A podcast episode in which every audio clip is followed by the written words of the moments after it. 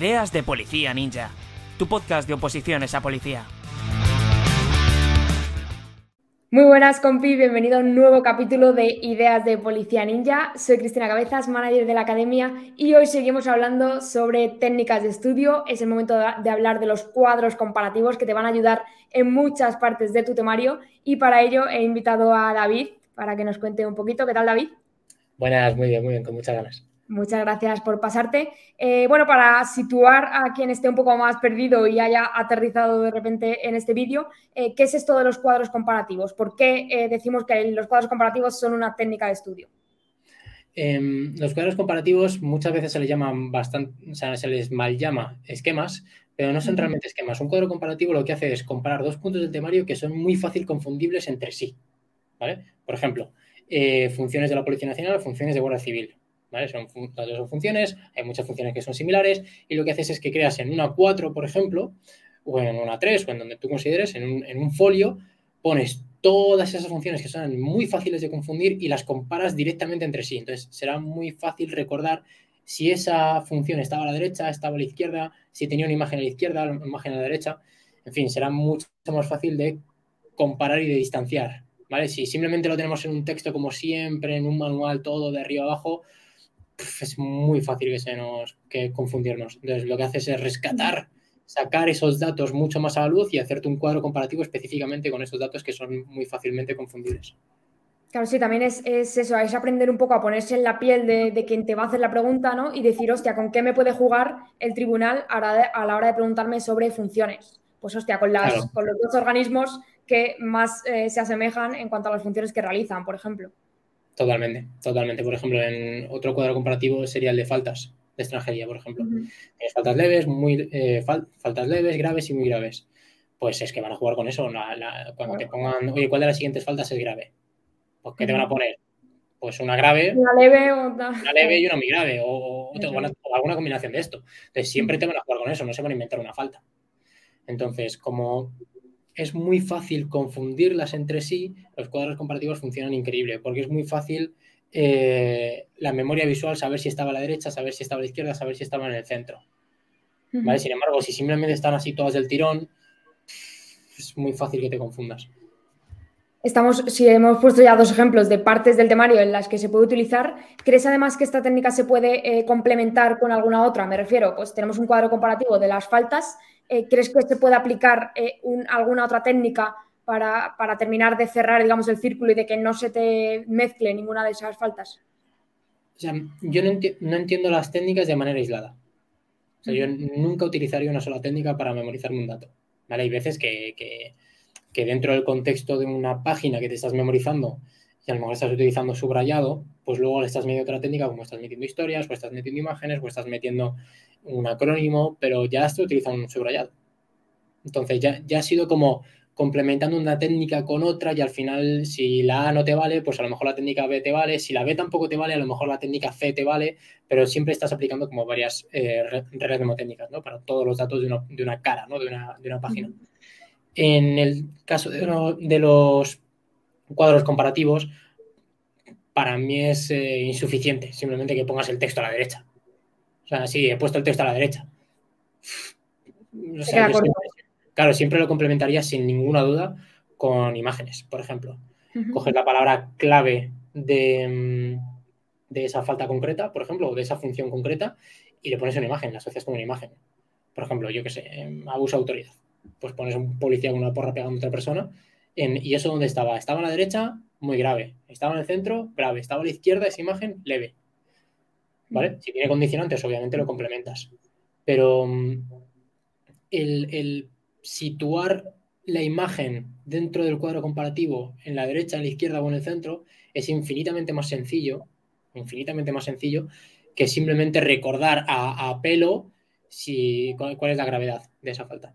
En las, en las, faltas de extranjería que las citabas antes, en Policía Ninja, eh, además que doy yo esa, esa, clase, ese curso de la Ley Orgánica 4-2000, eh, hice un pequeño experimento que era, eh, teníamos las faltas leves, graves y muy graves, en lugar de utilizar la jerarquía habitual de subrayado, pusimos las leves en amarillo, las graves en naranja y las muy graves en rojo.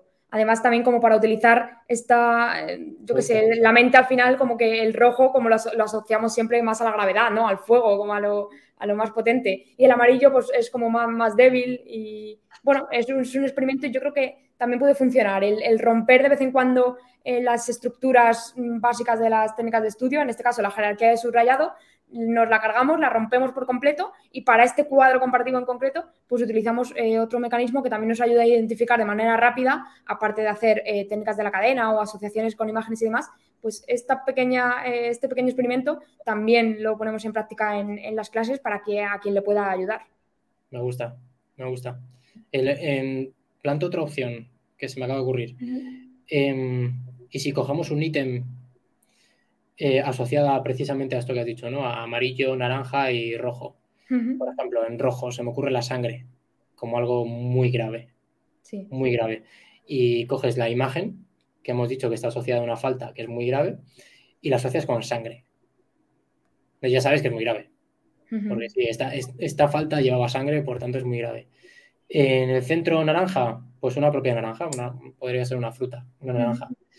¿Y en amarillo, ¿se te, ocurre algo en amarillo? En amarillo, el, árbitro que te saca tarjeta amarilla. Vale, bien, me gusta. Una amarilla, sigues jugando, es una falta leve. Vale, bien, me gusta. Pues por ejemplo, entonces simplemente coges la. O sea, hay, hay mucha parte de creatividad en las técnicas de estudio.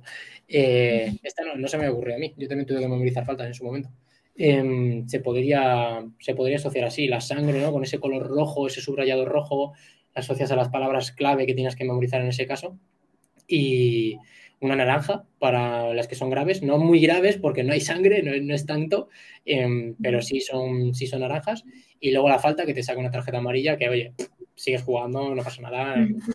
Sigues precisamente, por esto que estamos haciendo ahora es por lo que decimos que las técnicas de estudio, cada uno tiene que aplicar la que la que a él como opositor le funcione. Porque, hostia, a lo mejor en una clase a ti te están dando un truquillo o una regla, pero a ti de repente se te ocurre otra mejor. Coño, pues aplica la que a ti se te ha ocurrido, porque lo que, lo que tú primero pienses, lo que tu mente primero piense, va a ser lo que mejor se te quede y lo que a la hora del examen escupas mejor. Totalmente, totalmente. O sea, la, A ver, eso ya lo saben. Nosotros lo que intentamos es que los alumnos sepan, o sea, tengan todas las herramientas posibles para memorizar cada dato. Todas. Es decir, no, yo no quiero que utilicen las mismas reglas que tú, las mismas reglas que yo. No quiero que utilicen exactamente todo el temario igual que yo.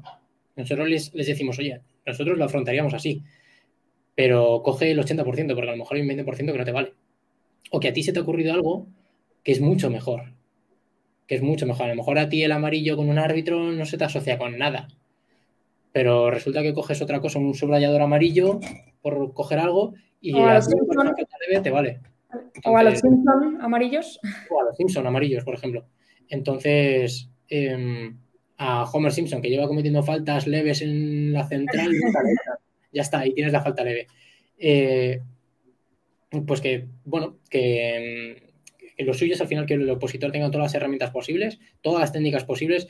David, ¿qué técnica te gusta más? Todas, tío. Tú utiliza todas y luego eh, hazte mucho ese ejercicio de reflexión, de decir, ¿cuál es la mejor para mí?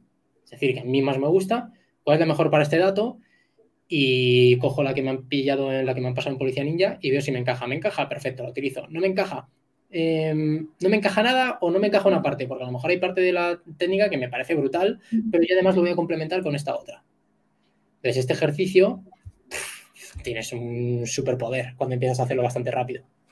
Total. Eh, estamos hablando de muchas ventajas de los cuadros comparativos, pero ¿cuál dirías que es el peligro o el error de quien empieza a implementar esta técnica eh, al que se puede enfrentar cuando se está empezando? ¿O alguna, algún detalle que tú digas, esto no me parece del todo eh, útil para un cuadro comparativo? Em, cuidado con los cuadros comparativos inmensos, ¿vale? Porque hay gente que en un cuadro comparativo pretende meter 27 temas. Entonces, em, cuadros comparativos para mí son muy, muy concisos, bastante simples.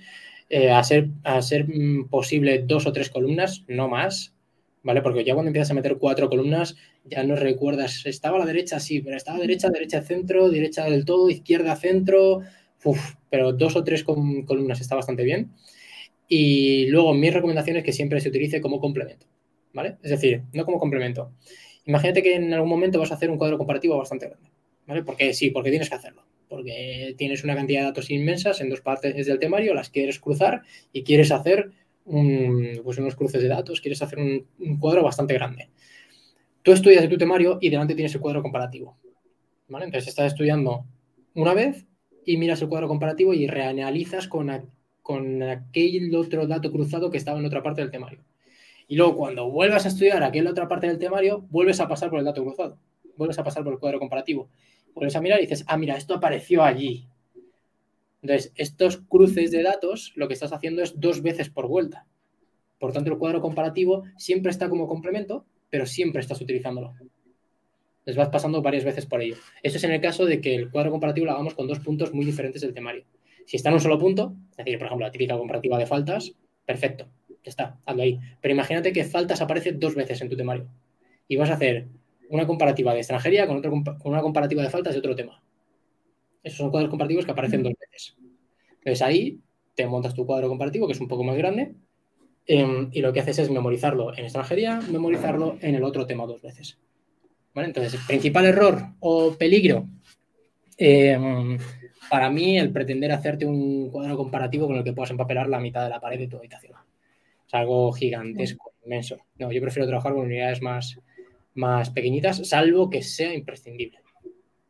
Yo añadiría para acabar, eh, dentro del mismo cuadro comparativo, a veces en las faltas, eh, una falta leve y una falta grave se parecen muchísimo y lo único que cambia es, digamos, un apellido o, lo que va después de la coma. Entonces, yo creo que uno de los errores es eh, memorizar palabras clave sin tener en cuenta esas coletillas que al final es lo que te van a preguntar, porque se van a fijar en, en lo diferente. Entonces, en los cuadros comparativos, sobre todo de faltas, eh, prestar atención precisamente a qué cambia de una falta a otra, que muchas veces son muy similares, incluso entre las tres, pero más entre dos, leves graves o graves y muy graves. Eh, fíjate en, siempre en lo que vaya al final de la, de la frase, muchas veces, que es donde está la pregunta. Eso es, totalmente, totalmente. Bueno, David, pues muchas gracias. Lo vamos a dejar por aquí. Esto es una pequeña píldora. En, la clase de cuadros comparativos del curso de técnicas de estudio de Policía Ninja lo vemos mucho más ampliado. Así que para quien le interese eh, aprender más y empezar a aplicar técnicas de estudio en su temario, que sepa que por ahí eh, tenemos más formación.